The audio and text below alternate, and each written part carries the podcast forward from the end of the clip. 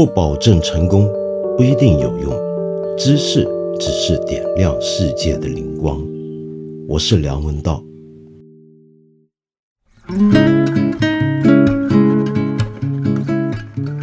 啊，今天可真是累坏了。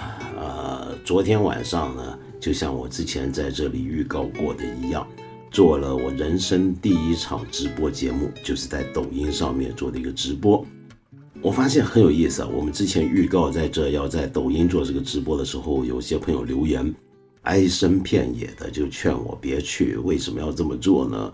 那么好像大家都觉得抖音这个平台的用户不太适合我去接触，好像大家都嫌他们太过低龄化啦，呃，这个平台的形式本身太碎片了，等等等等。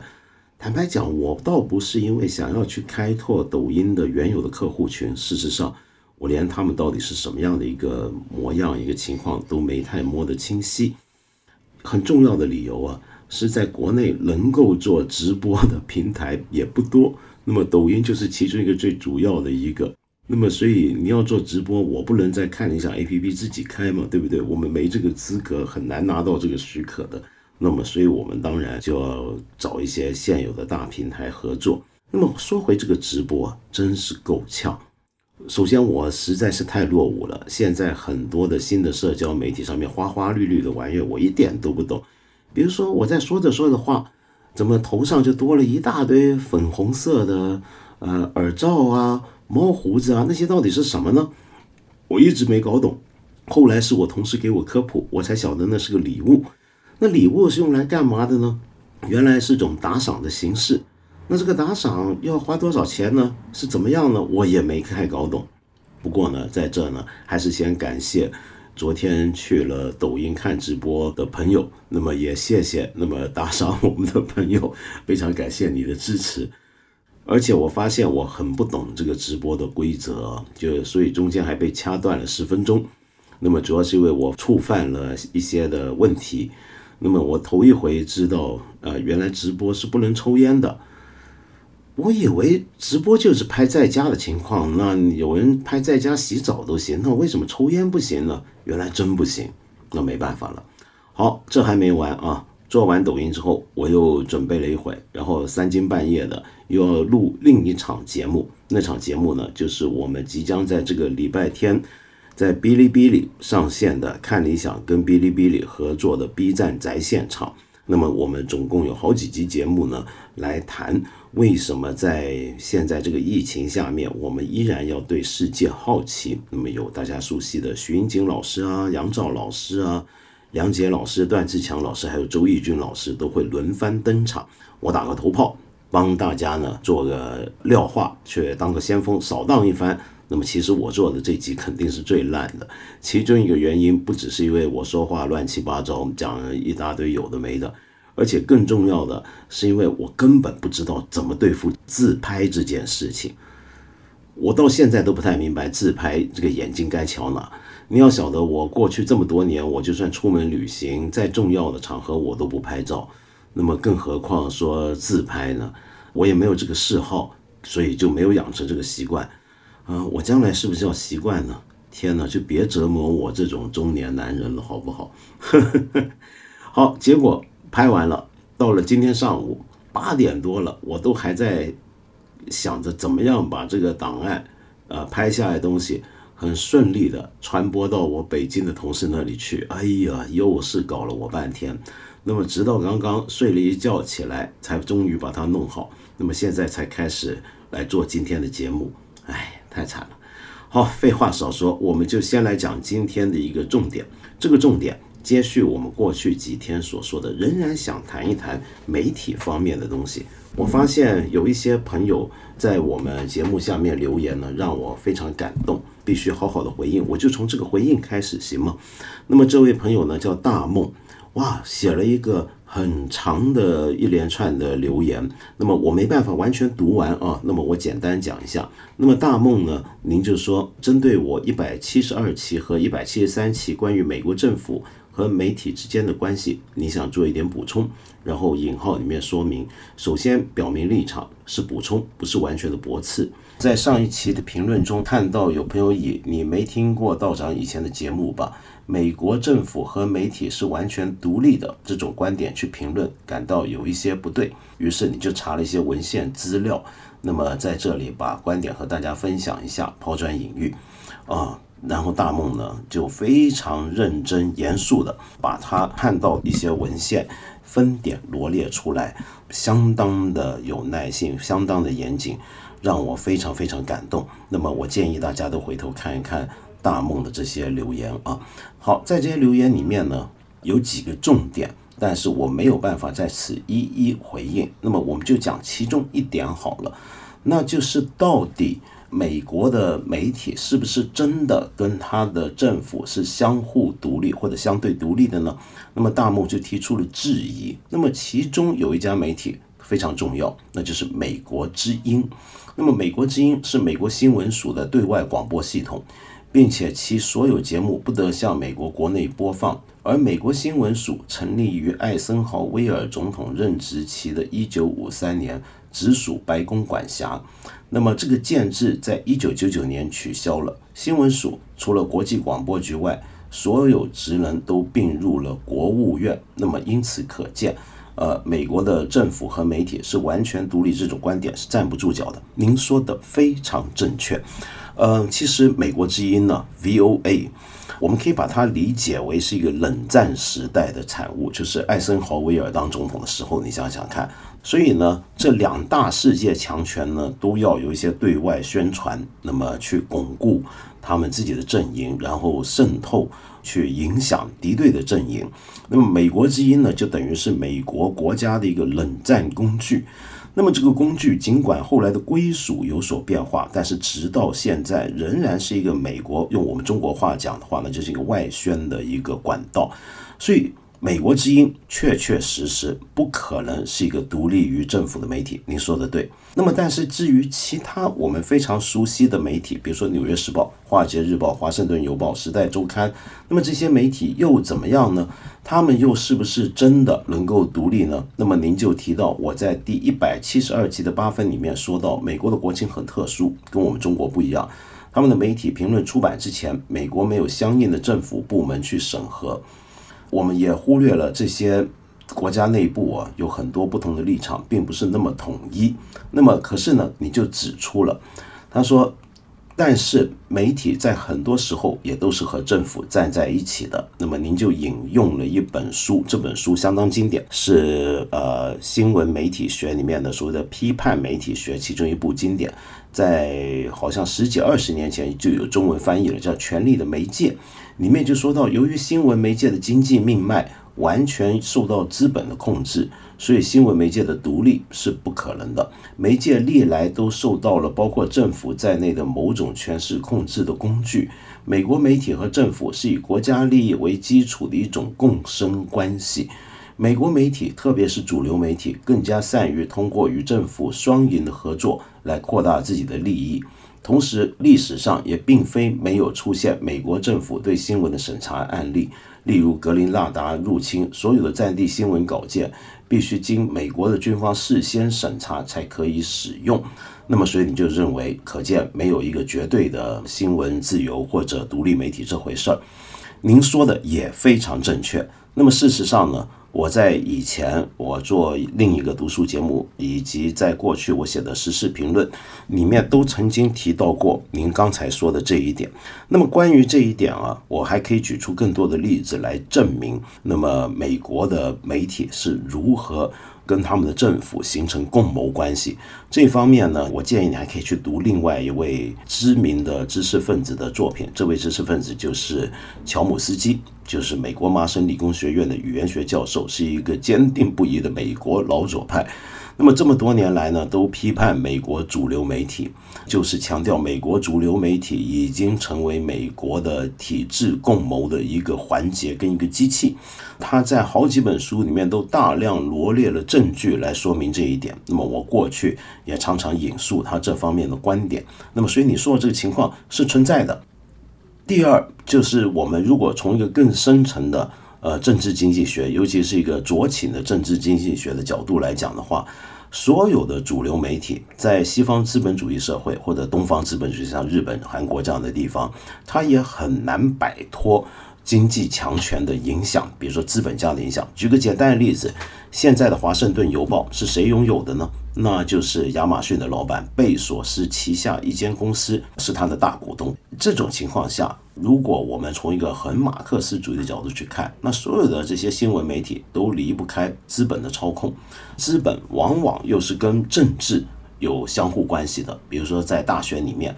有一些资本家，有一些金主支持共和党的候选人，另一些资本家跟利益则支持民主党的候选人。他们拥有大量的广告的来源，而媒体很大程度上要靠广告收入。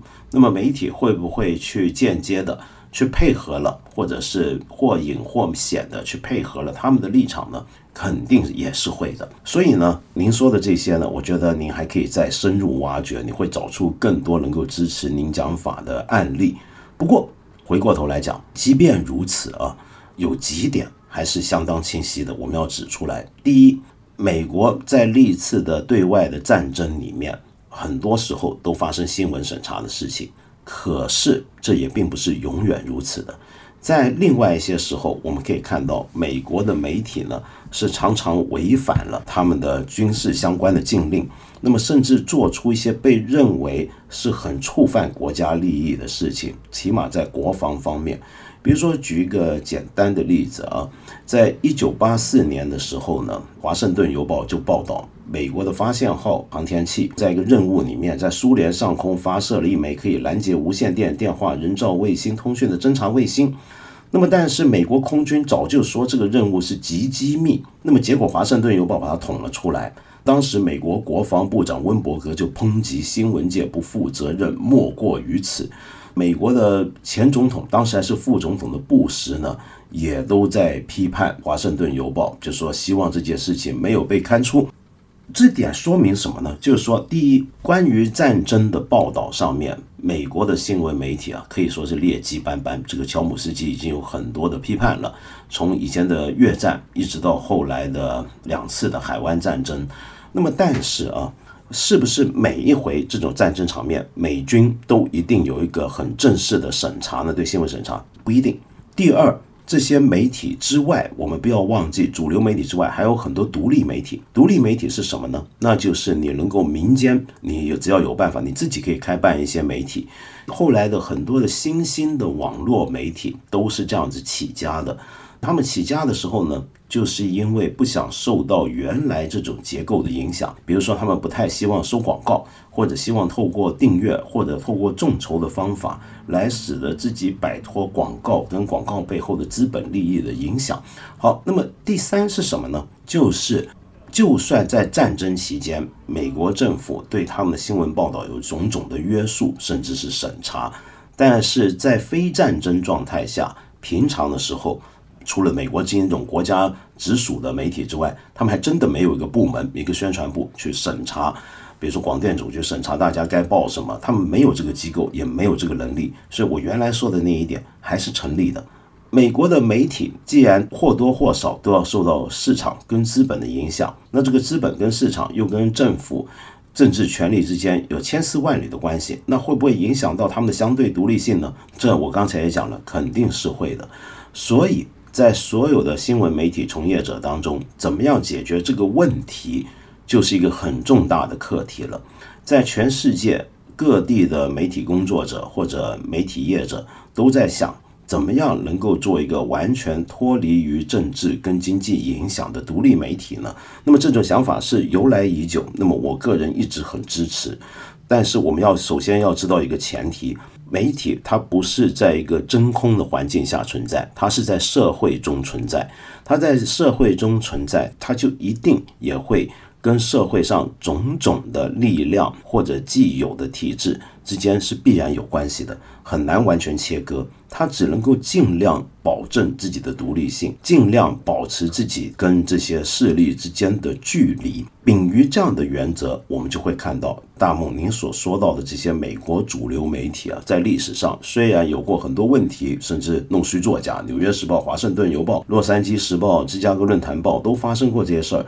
可是与此同时，他们也干过一些别的事，比如说，我们不要忘了，当年迫使美国前总统尼克森下台的水门事件，就是由《华盛顿邮报》揭发的。那么，我们也不要忘了，在最近这段期间，不断的抨击美国现任总统特朗普，把这个新冠病毒叫做“中国病毒”或者“中国肺炎”这件事情上面。几家我们刚才提到的主流媒体都刊出评论去抨击。我昨天才看到一个新闻，讲的就是有记者拍到美国总统特朗普他的演讲的讲稿上面有“新冠肺炎”这个词，但是有手写痕迹把这个“新冠”改成了“中国”。那么这些也都是刚才我们说的这些媒体他们报道。那么在这种情况下，这些媒体至少啊在最表层的情况下，跟县政府。立场是不协调的，所以你可以说这些媒体在很深层的背景下面是跟政治经济分不开，但是至少在表层上面，他们是能够相对于现政权保持独立性。我们当然也可以反过来辩驳，他们现在反对特朗普，那就表明他们的背后是一些反特朗普的美国政治势力在后面，跟经济势力，比如说民主党那边。OK。这又牵涉到另一个问题了，那就是美国的政治权力并不完全垄断于一党之中。那么，所以就算是共和党现在在当政，至少还有另一边的势力。那么，另一边的势力跟受另一边势力影响或者跟他们相对友好的媒体，就能够去对付县政府了。那么，这就他们不断强调的 check and balance。但是回头再讲讲这么一大堆啰啰嗦嗦，我想说，我们不要轻易的。把美国当成一个灯塔国，我知道国内有很多朋友都觉得有种很奇怪的想法，就觉得美国好像什么都比我们好，然后美国就代表了一个人间的最理想的、最自由的、最公正的一个社会跟一个政治体制。这个想法其实有非常大的问题。我们追求的那种理念，我们应该把它想象成是一种理念，不要认为世界上有任何一个国家已经道成肉身的能够具体代表那种理念。美国的问题非常非常多，就像我刚才讲的，美国的媒体的问题也非常非常多，美国的政治的问题就更加多了。很快我们将会看到这个新冠肺炎在美国带来的种种的冲击，这都是他过去这么多年来，尤其是过去特朗普在位几年一些的举措造成的结果。但是我们仍然要注意，即便如此，我们说的那些美国的主流媒体。它到底并不是完全百分百的可以受到政府的控制，它至少在某程度上保持了一个相对的距离。他们更重要的是要有一个自我更正的一个措施。接下来呢，我们从这一点啊就可以延伸出去。谈到一个我们上一集节目也提到的问题啊，那就是所谓的双标问题。我们为什么在同一个事情或者同一类事情上面，有些人就会说别的国家怎么怎么好，轮到我们自己就好像很多问题了。那么或者说总是想办法说夸人家国家怎么样怎么样，我们自己就好像怎么样都不行。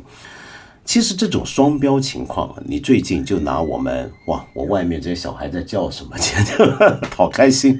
OK，你就拿我们最近的新冠肺炎这个情况，你去仔细搜罗一下世界各地的媒体的评论跟报道，你会发现，原来双标这回事儿也挺普世的。怎么讲呢？比如说，我看英国的媒体，很多英国媒体。那么前阵子不是都大力批评这个英国的所谓的佛系式的这个防疫策略嘛？那么当然这一点是有很多误解，我到今天都还没时间去讲他们的策略到底是怎么回事儿啊。那么然后他们大力批判英国，然后英国的媒体呢就会反过来说为什么德国做得好，甚至还说意大利现在做的也不错，可能都会比英国好。然后你再看美国的媒体，那就更不用讲了，比如说刚才我们提到《纽约时报》。《纽约时报》的一个非常知名的科学记者 Donald Manu，那么就在一次电视媒体采访里面，就重点夸耀中国的防疫做得有多么好，认为美国应该学习。那么这段视频呢，你甚至看到我们的《环球时报》都还在微博上面转发了出来，那么很多人追捧点赞，说这个记者有良心了。还可以看到呢，很多别的国家的媒体现在都在反省，其实所谓的亚洲式防疫或者东亚式防疫，比如说戴口罩啊等等，是不是正确的呢？是不是未雨绸缪呢？《纽约时报》上个礼拜也开了一篇文章，也就说到，其实中国早就给了大家足够的时间拖住这场新冠肺炎，但是美国完全跟西方国家完全浪费了这个两个月，没有做好准备。我想说的是什么？你仔细看，各国的媒体都有一个共同的趋势，这个趋势就是总是夸人家做得好，或者人家做对了，然后一直猛烈的批评自己没做好，自己做错了什么。我仔细看这些报道评论，你会发现，其实里面有时候也有扭曲的。比如说夸人家，有时候会夸过龙了，夸过火，人家说做的其实没你说的那么好。那么为什么会这样？其实这里面，首先我们可以说的是，这是一个媒体从业者的一个常见的一个习惯。我上集节目说到，我们中国人的传统讲究的是严以律己，宽以待人，呃，这是一个中国价传统价值。但是放在世界媒体范围内，你可以发现，全世界的媒体从业人员，甚至广义的知识分子啊，都有一种倾向。就是总是要用最严格的眼光来监督自己的国家，用最严厉的态度来对待自己的政府。那么，为了要批评自己的政府，那么这个批评是为了要得到改善啊，为了要严厉的审视自己的国家，那么有时候叫有对照物，那个对照物就是其他国家。那么在这种对照情况下，他们常常很容易看到其他国家干的事儿为什么干得对。那么当然啊，身为媒体，他也会同样的批判别的国家有什么做的不好的地方。比如说最近这段期间，好像全世界的媒体都会批判美国做的不好。再来，我们可以再深入去谈，那就是从一个人性的角度来谈。我们人啊，就喜欢这样比较，不是吗？你不是总羡慕人家活得比你好吗？你不是总觉得自己很糟糕吗？怎么样瞧人家都瞧得人家比你要过得好，比你开心，呃，赚的钱要比你多，身体要比你健康，样子要比你好看，不也是这样吗？所以这是一种非常恒常的心理，在媒体表现上面，那就是总是觉得人家国家干得比我们好，这是一个很常见的情况。最后我想说的是，这样的一种态度，你说对不对呢？你说有没有扭曲呢？肯定有，是不是完全客观呢？肯定不是。但是从一个伦理原则来讲，我觉得并没有太大的错误。这种原则就是去怎么样想办法让自己媒体读者所在跟自己媒体所在的这个国家、这个社会变得更好，变得是更加能够改善。那么在这个情况下，我们去看人家的好处。来批评自己的问题，我觉得是正确的。最后呢，我可以给你推荐啊，你可以上网找找看，有这么一个新兴的媒体，呃，我很喜欢的，叫做 The Recount。那么这个媒体呢很有意思，它用了大量的剪辑的手段、视觉化的方法做新闻、做媒体报道跟评论。最近前几天刊出的一条东西，我觉得特别有意思，叫做。Trump's coronavirus calendar 叫特朗普的冠状病毒行事历，非常精彩。那么你就可以注意到，这是一个美国的新兴的独立媒体，他对他们的政府、对他们的执政者是一个什么样的态度？那么最后呢，也要讲点有趣好玩的事儿啊，给大家打打气，不要总是这么难过嘛。呃，我们晓得呢，现在全世界各地呢都有像当初武汉跟后来意大利。那样的民众在做出各种自发的打气行为，从意大利开始，整个欧洲现在都学到了。比如说法国，我昨天才收到我们呃看了一下 A P P 儿牙里面的其中一个节目主讲人谢中道老师的消息，说他们那呢在巴黎呢，每天晚上七八点外头就闹哄哄，是怎么回事？人群上街了吗？不是，都在家鼓掌喊叫唱歌，那是干嘛呢？就跟意大利当初那个情况有点不一样了。他们现在给了一个主题，这个主题就是每天晚上七点到八点，大家在阳台上，在窗户外面，要想办法替大家一起来替他们奋战在前线的医护工作者们打气。那么这件事情呢，其实不只是法国，在瑞士、在西班牙、在呃德国各地都能够看到这样的一个做法。那么这算是大家。在困厄之中给自己跟自己的同胞们打气的一个办法。那么，而且还有个好消息啊！我发现最近世界各地都有些机构在开放各种的网络资源，让大家困在家中的时候免费使用。比如说，我非常喜欢的一个公共图书馆，就是纽约市立公共图书馆，那是全球有名的一个公共图书馆，它就开放了它的网上的藏书，让全世界的人可以下载来看。那么，剑桥大学出版社也把他们的几百部的教科书放在网上供大家下载观看。更好的是，全世界最大的纪录片电影节，就是荷兰的鹿特丹国际纪录片电影节呢，也开放了大概两百多部纪录片，让大家可以全球都可以免费的下载来观看。还有一些好玩的东西也想跟你分享。就是我前两天、前几天就看到了，就是有这么一个意大利人在推特上面发了一条张照片。那么我们同事会把它找出来放在我们 A P 上，你可以看。这个照片是什么呢？就是在意大利，我不知道什么地方的一个游客区的超市啊，里面的货架、冰柜里面的东西全卖光了，因为大家要储粮了嘛，对不对？困在家中怕没东西吃。但是整个冰柜里面全扫荡光了，只剩下一样东西没卖出去。你知道那是什么吗？在意大利的超市里面，那就是夏威夷披萨。所谓的夏威夷披萨，你多半都吃过，那就是上面放了凤梨、放了菠萝的那种火腿披萨。这个东西啊，纯粹是美国人发明的。意大利人是相当不耻这件事儿的。就意大利人觉得这能叫披萨吗？意大利人在这件事情上的坚持啊。那是尊严的问题，那是国格的问题，所以意大利人一般而言是坚决不吃这玩意儿，也坚决不肯承认这个东西叫披萨。那为什么意大利超市还卖它呢？那是因为一个游客去的超市嘛。就你就看到这个照片好玩了，就是整个货架全空了，就这个东西大家死活不买。然后那个意大利人呢，在这个照片上面留的一句话是什么呢？We might all die, but we do it with dignity。就是我们或许都会死。但是我们要死的有尊严，这是一个国家尊严、个人尊严的问题。那么，另外还有个有趣的小消息啊，就我也是前天看到的，美国的盐湖城，犹他州的盐湖城的警察局也出了一个推特。这个推特是什么呢？他说，呃，由于呃确认的确诊的新冠病毒的案例正在社区蔓延，盐湖城警察局在此要求所有的犯罪行为。暂时终止，直到另行通知为止。然后他们这个推特下面接着说：“我们非常欣赏你预期中的合作，就是能够暂时先不要犯罪。我们也事先先感谢所有的犯罪分子。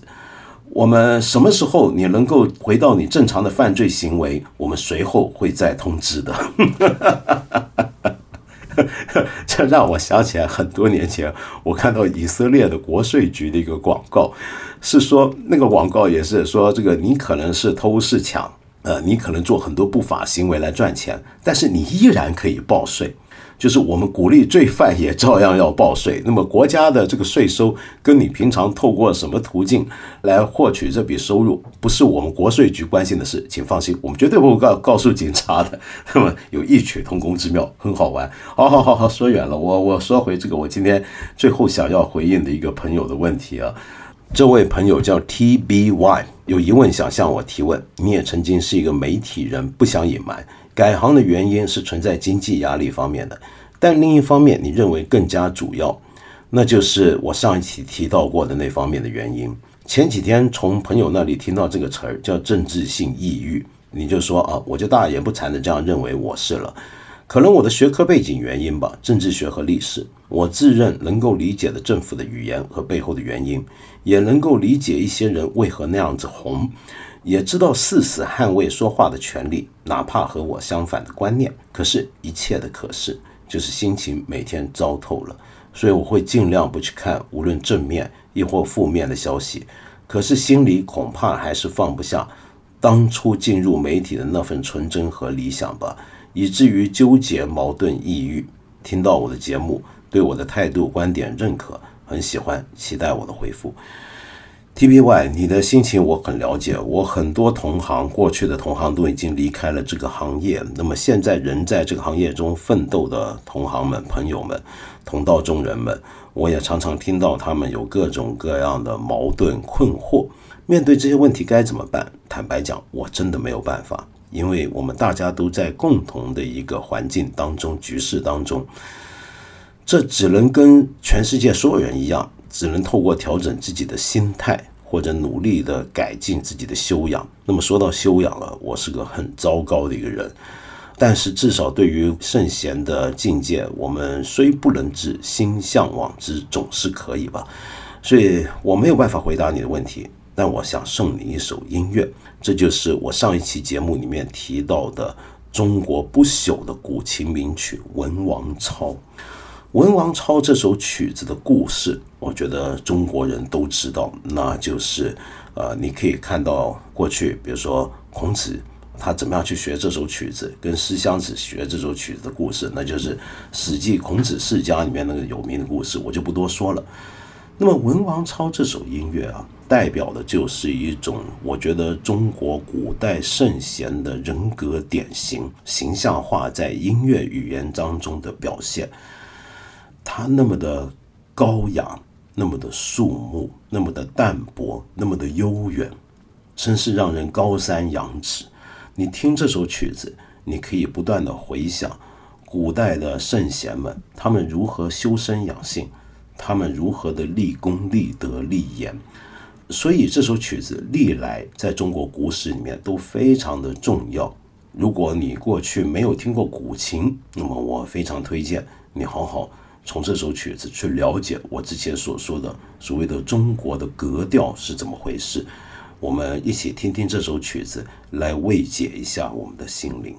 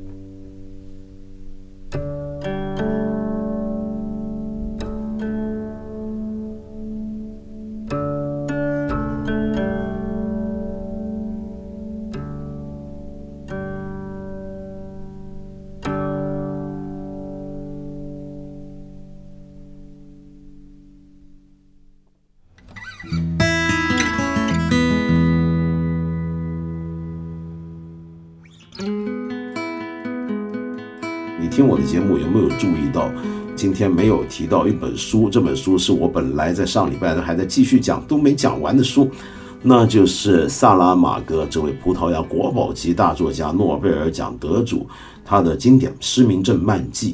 到底什么时候能够读完这本书呢？快了，我告诉你是这样的，我不会在八分这个节目里面把它讲完，我转移阵地把它说完。什么阵地呢？是这样的啊，我们从这个周末开始呢，我们看了一下 App。要跟 B 站、哔哩哔哩合作，做出一个 B 站宅现场这样的一个一连串的系列直播。从二十二号，也就这个礼拜天开始，这段期间呢，我们还邀请了我们看理想的徐英锦老师、梁杰老师、杨照老师、段志强老师，还有周轶君老师，当然还要有我狗尾续貂，给大家每天来一场直播，连续六天。这次直播呢，我们的主题呢叫做“疫情下，我们依然对世界好奇”。每个老师呢会谈一谈，在这段疫情期间，在他们各自关注的领域里面究竟发生了什么事儿，过去是怎么样，将来又会怎么样。我自己呢，就会在这一场我负责的播放里面呢，跟大家读完《失明症漫记》。我做的这一集并不只是要讲书那么简单，而是要透过这本书去跟你探讨，我们这个世界可不可以换一些角度？如果真的对他有好奇心，换个角度来思考他，比如说做一些思想实验。思想实验是很好玩、很有趣又很有意义的事情。而在我看来，《失明症漫记》就是一次文学作品表达出来、塑造出来的思想实验。所以我希望到时候能够在那场播放里面见到你。今天呢，在我们这期节目的文稿页啊，我们还会为你准备一个时间表，你可以在这里看到每个老师直播的时间，以及他会和你聊的话题。